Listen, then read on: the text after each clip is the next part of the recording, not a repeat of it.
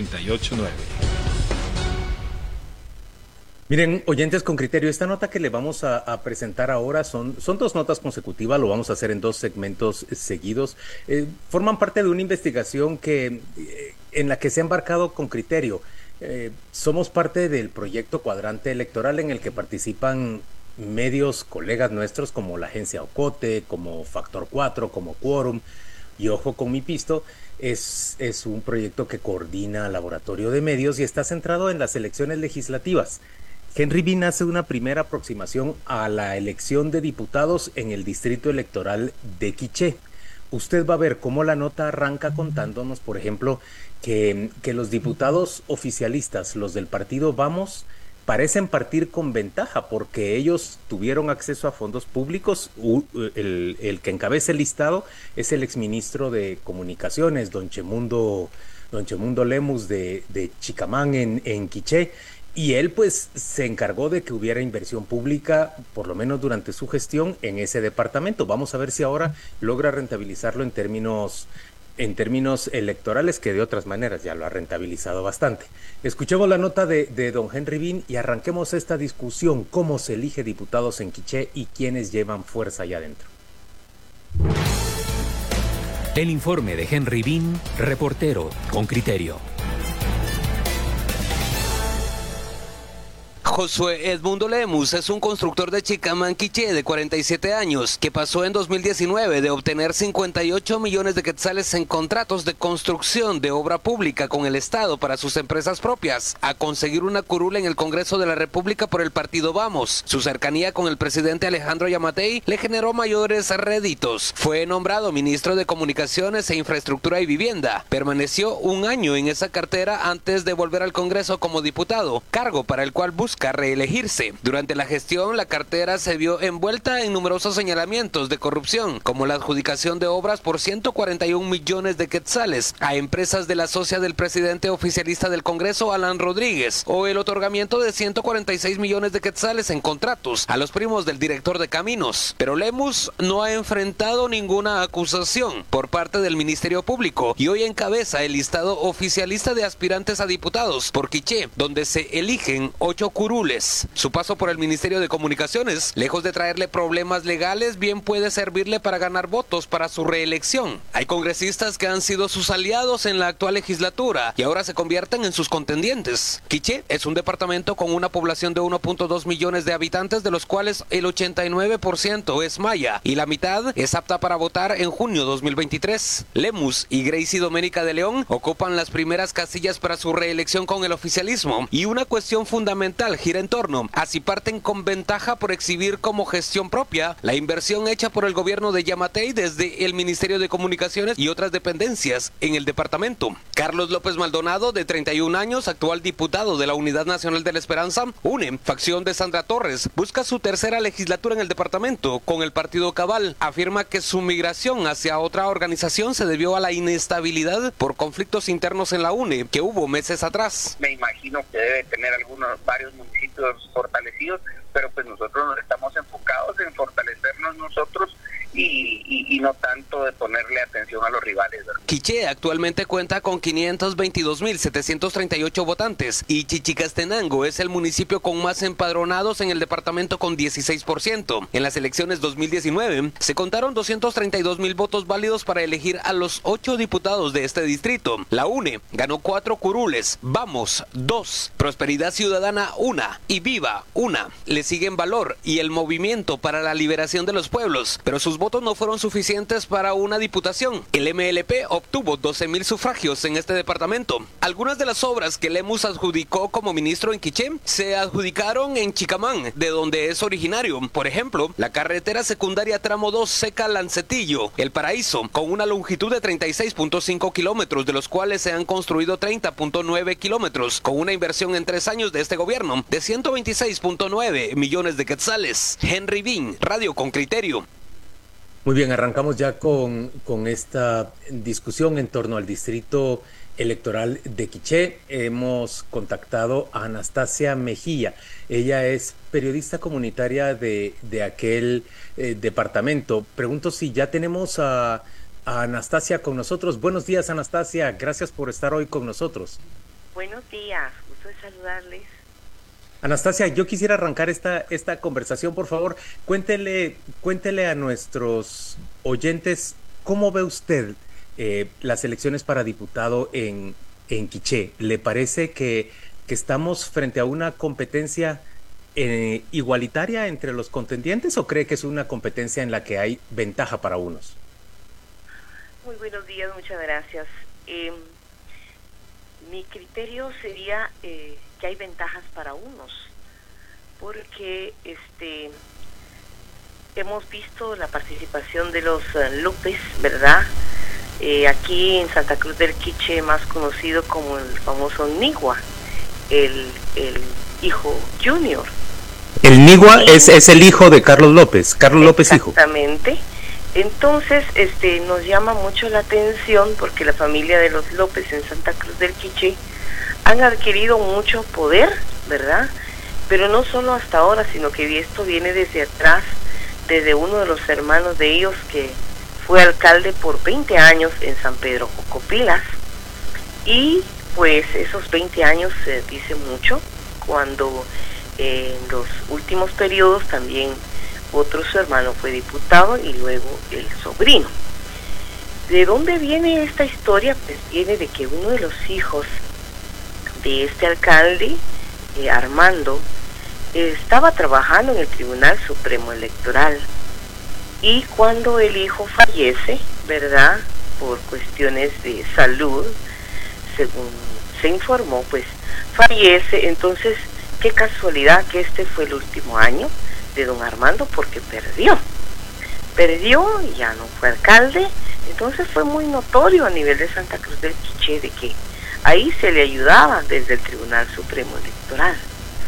Y desde entonces, eh, estos últimos días, la familia López pues trabaja en el Tribunal Supremo Electoral. Tiene mucho que ver en el Tribunal Supremo Electoral y también sus hermanos son pues candidatos a diputados. ¿Y a usted le sorprende que uno de que el papá vaya con, con el partido de Suri Ríos? Por cierto, el papá estuvo acusado de plazas fantasma en el Congreso. ¿Y sabe por qué nunca, nunca lo atraparon, podríamos decir, cuando tuvo orden de captura? Porque la esposa de Carlos López, pues, es la jueza de San Pedro Jocopilas, ¿verdad? Y también uno de los hijos trabaja en el Ministerio Público. Entonces ahí hay mucho que, que hablar sobre los López porque ellos pues aquí en Quiché son conocidos como los, los dueños de la justicia, digamos, la, tienen cooptado toda la justicia de Santa Cruz del Quiché. Anastasia, Anastasia, eh, Quiché también fue feudo del señor Galdames. Eh, ahora, hay medio millón de habitantes, 200... De votantes, de, votantes. 250 eh, mil participaron la última vez. ¿Cómo se coopta al pueblo? Es decir, eh, eh, ¿qué hace ese señor para tener 50, 60 o 70 mil votos eh, que, le, que le mantienen el sistema a su favor? Porque al final, mm, si no tiene votos, no, no está ahí, independientemente de cómo sea. A nivel de, de votos de Santa Cruz, lo hemos visto todos, que es a través del Tribunal Supremo Electoral. Ahí está su poder a través del Ministerio Público. También ahí tiene su influencia. O sea, todo es... es Pero la gente, la gente lo vota, ese es mi punto. Eh, eh, o sea, el, voto de... Porque ellos buscan, buscan los partidos más, em, puedo decirles, los espacios donde la gente eh, ha buscado, digamos, este, el poder. Por ejemplo, el valor. Porque muchos buscaron el valor los que tienen problemas legales, como Carlos López, como el alcalde de Joyabá, Florencio Carrascosa Gámez, que no tenía eh, inmunidad, tuvo que refugiarse al partido Valor para tener protección, para tener impunidad y para estar protegido, ¿verdad? Pero Anastasia, también el electorado de Quiché es muy clientelar, ¿verdad? Y los partidos en general regalan muchas cosas muchas cosas, dinero, regalos, lámina, cemento, pilas, todo eso son los que regalan tanto los alcaldes que están en función y los que van por el partido cabal y valor. Eso es lo que están haciendo. Pero es, que eh, este era el punto, Anastasia.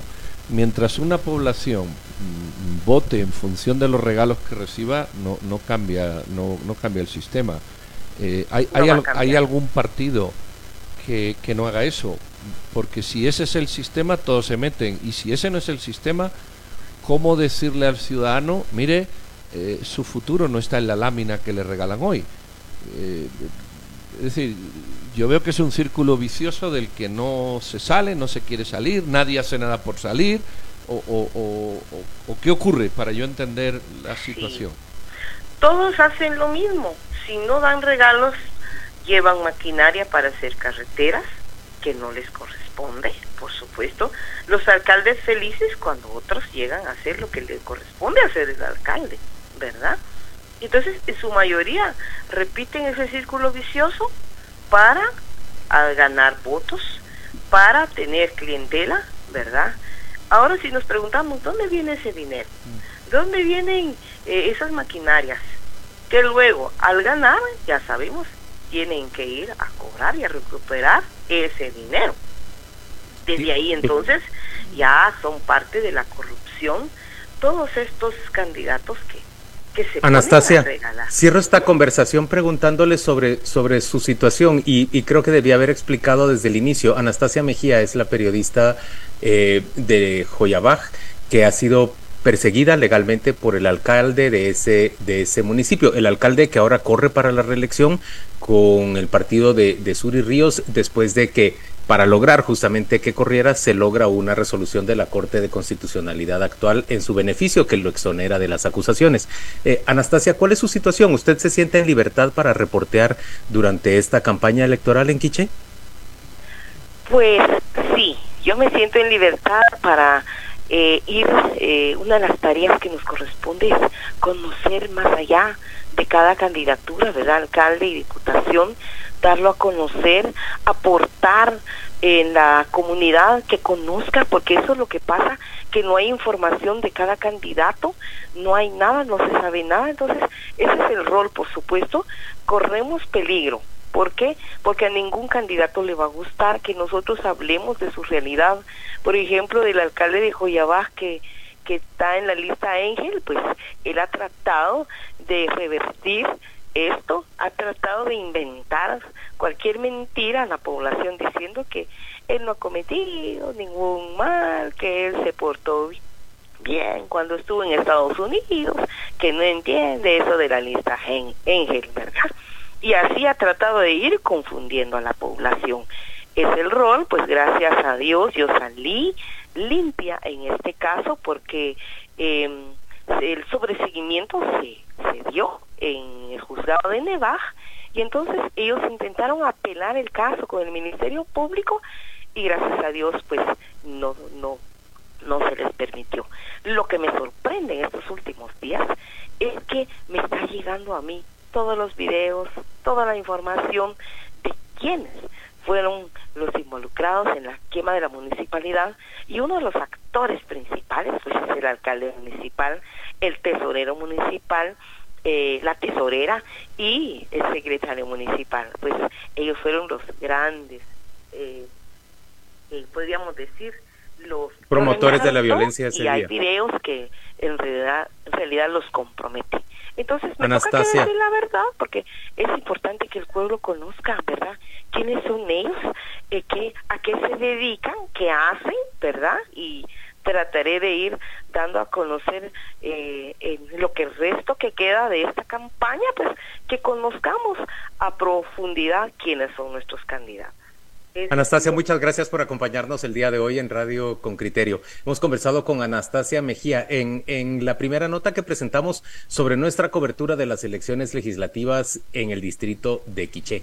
Vamos a ir a la pausa. Al volver, tenemos una segunda entrega el día de hoy respecto a esta nota, justamente cuáles son las necesidades básicas que están insatisfechas en Quiché y cómo responden las administraciones de gobierno a esas necesidades. Ya venimos.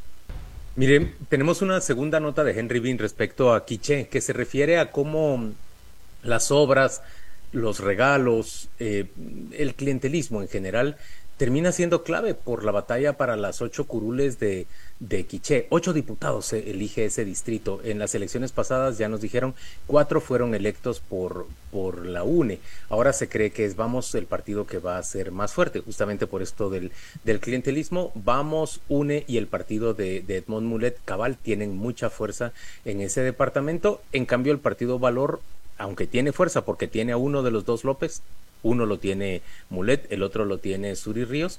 Em, e, este salió tarde de prisión y entonces no le dio tiempo de organizar tanto el departamento como hubiera querido. Vamos con, con la nota de Henry Bean y discutimos un poco más en torno a, a qué necesidades de la población se desatienden en Quiché. El informe de Henry Bean, reportero con criterio.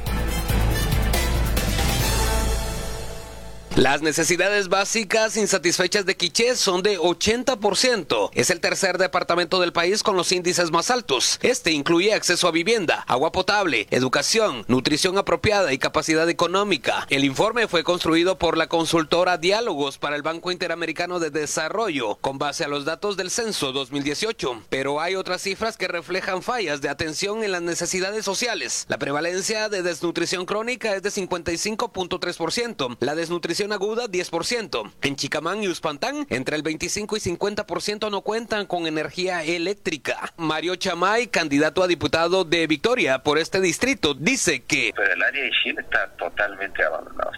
Muchos, eh, muchos, el mismo Estado no, no, no sé qué es lo que está pasando, tiene olvidado muchos, muchos baches ahorita y que no han terminado de reparar. Si bien el gobierno construyó cierta infraestructura, esta no se enfoca directamente en satisfacer las necesidades básicas de la población. Bueno, creo que en las obras eh, ahí están, bueno, a través del Consejo de Desarrollo, pero en sí eh, el apoyo directo, por ejemplo, acá de salud, yo he encontrado centro de salud, puesto de salud, sin, sin abastecimiento de medicamentos. Por ejemplo, un día me encontré con un enfermero, me dice, fíjate que aquí yo pedí 100 unidades de acetaminofén, pero solo me mandaron 30. Y otros que no mandaron. Igual en el tema de educación hay varios establecimientos, hay aulas sin pupitres. Y falta mucha construcción de, de edificios en todas las comunidades. Es la opinión de Osmundo Shetzak, integrante del Consejo de Pueblos Mayas de Occidente y vecino de Cunenquiché. Esta es solo una evidencia de la desatención del gobierno a las prioridades para dotar de servicios básicos a los habitantes de este departamento. El candidato de Victoria añade. La salud, la educación, la infraestructura también es importantísimo yo me doy cuenta que en la, en la salud hay eh, centros de atención permanente que no están muy equipados usted.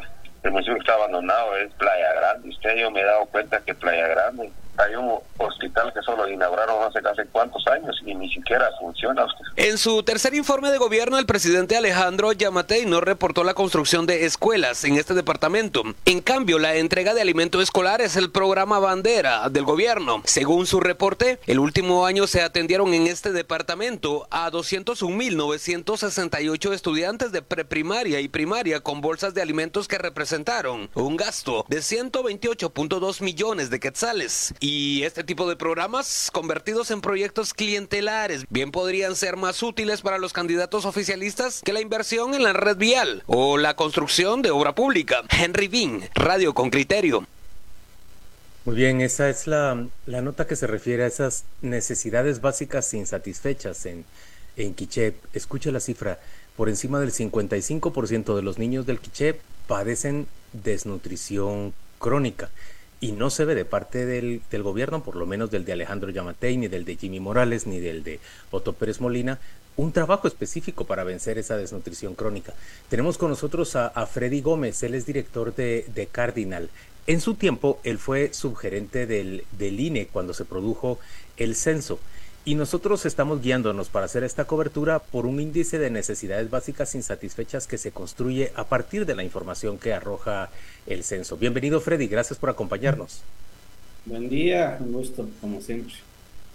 Eh, Freddy, arranquemos con, con, tu visión respecto a, a Quiché. ¿Cuáles decís vos que son, digamos, las, las principales eh, eh, bueno, necesidades insatisfechas de, de los vecinos de ese departamento?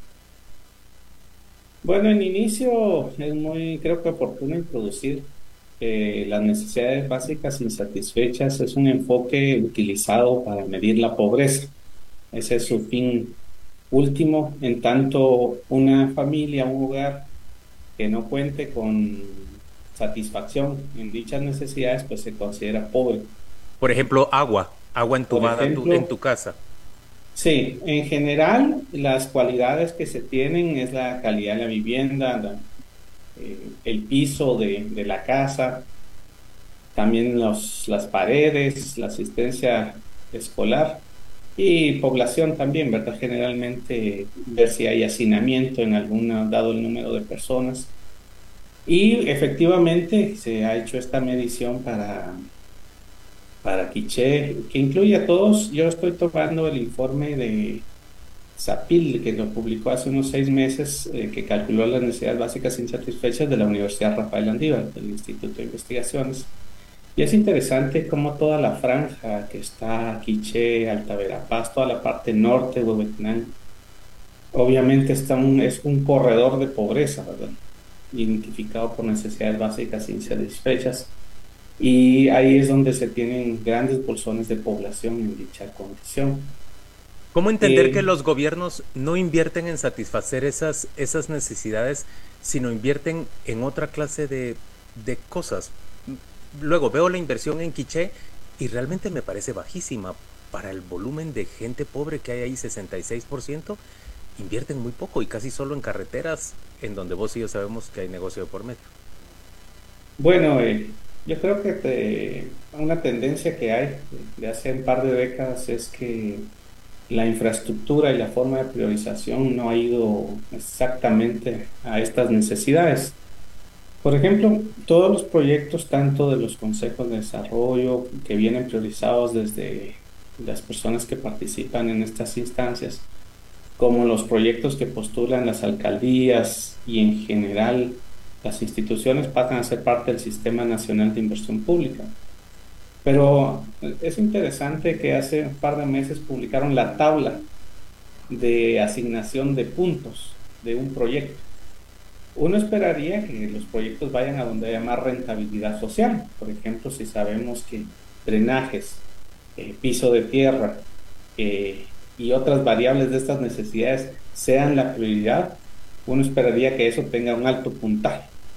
Ahora lo interesante fue que si no estoy mal, entre 40 y 50% de los puntos es que sea coherente con la política nacional y solamente 20 puntos son asignados por, eh, por un criterio técnico. Es decir, bien podemos tener obras técnicamente malas, pero con interés político. Eh, ahí es donde está, el criterio de asignación debería ser 100% técnico donde está el mayor valor agregado para la sociedad.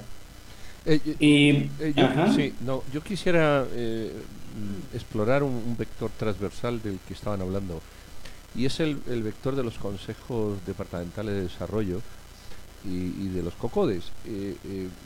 hay una ingente cantidad de dinero que el presupuesto deriva a estos COCODES y a estos comudes, y de alguna manera eh, hay una, un grado de, de, autonomía en el desarrollo municipal y departamental que no se refleja. Siempre se habla del escalón nacional, que evidentemente es importante, pero eh, eh, esos miles de millones de quesales en años a los CODES, a los CODEDES, a los COMUDES, no, no se reflejan y se hace una poca crítica.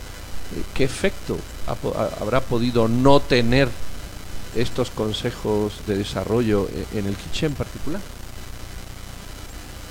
En otros eh, periodos gubernamentales se ha dado prioridad, por ejemplo, decir que se aceptará que, si bien hay autonomía, pero a la luz del Consejo Nacional de Consejos de Desarrollo, eh, se ha establecido, por ejemplo, 20% debe venir para agua, 30% debe venir para eh, pavimento, y se establecen cuotas de dónde estarían las prioridades dado que se conoce que estas necesidades insatisfechas se observan en un grueso de la población. Eh, si gustan, les comparto unos datitos. Eh, pasándolo ya a algo más concreto, las necesidades básicas insatisfechas. Por ejemplo, vean ustedes, en fuente de las personas que utilizan fuente de agua que no venga de tubería, ya sea dentro de la casa o fuera, A nivel nacional era el 13%. En Quiché es el 18%, es decir, que colecta agua de lluvia, de río. En Chajul el 13%, pero es muy interesante que en Santa Cruz, o sea, en la cabecera departamental, es el 26%. Eh, entonces que no tiene agua entubada, que tiene que salir a un río o a un pozo afuera de su casa a jalar el agua. En Santa Cruz del Quiché. estamos teniendo pequeñas ciudades, pequeños poblados ya más urbanizados, pero con alta necesidad de acceso al agua de forma entubada, ¿verdad? Pero entiendo que lo que Pedro te está preguntando, Freddy, es ¿con qué responsabilidad corren los integrantes de esos consejos de desarrollo que han permitido que los fondos se inviertan en cosas que no son las prioritarias, las más importantes para el departamento, para satisfacer esas necesidades básicas? Eh, ¿por qué es que ahí es donde justamente eh, hay una variedad de proyectos. Por ejemplo, la, ley faculta desde luego a que los consejos decidan, eh, prioricen y venga desde la comunidad, ese es el espíritu de todas las leyes de participación, ¿verdad? Pero eh, desde luego, ¿cómo hacer para decir que si en un municipio, en una aldea, falta agua, pero también falta drenaje, ¿quién decide qué priorizar? Y ahí es donde algunas deciden por una forma de proyecto y otras por otra. Por ejemplo, imagínense en esa parte, para cerrar después esta, esto que plantaba Pedro, en Santa Cruz que está el agua, pero en piso de tierra. En Chajul el 73% no tiene piso de tierra. O sea, tiene piso de tierra. el 73% de las casas tiene piso de tierra, no tiene piso pues de cualquier otro material. De, cualquier otro material. Que permita mayor higiene. Exactamente. Piché tiene 50% como departamento, Chapul tiene 73 y a nivel nacional el 27. Es decir, está duplicado por dos o, dependiendo si es departamental y si es Ahora bien, para lo que decía Pedro, estas son necesidades básicas que las comunidades ven, solamente para poner algo, una variable que es, no tienen las casas piso eh, de cualquier material, lo tienen de tierra en su mayoría. Y por otra parte tienen eh, acceso que, recogen de río, lluvia. Y por otra pueden tener paredes que son de madera o lámina. Entonces deben de escoger qué proyecto es el que les beneficia eh, como sociedad. Y ahí es donde se da la discusión, la priorización, ¿verdad? Freddy Gómez, muchas gracias por acompañarnos hoy en Radio con Criterio y ayudarnos a, conocer más de cerca cuáles son las condiciones de un distrito electoral en el que vemos una oferta de parte de los candidatos y vemos unas necesidades que, parecieran ir en otro sentido de, de, parte de la población. Gracias por estar hoy con nosotros. Gracias. Salud. Luego.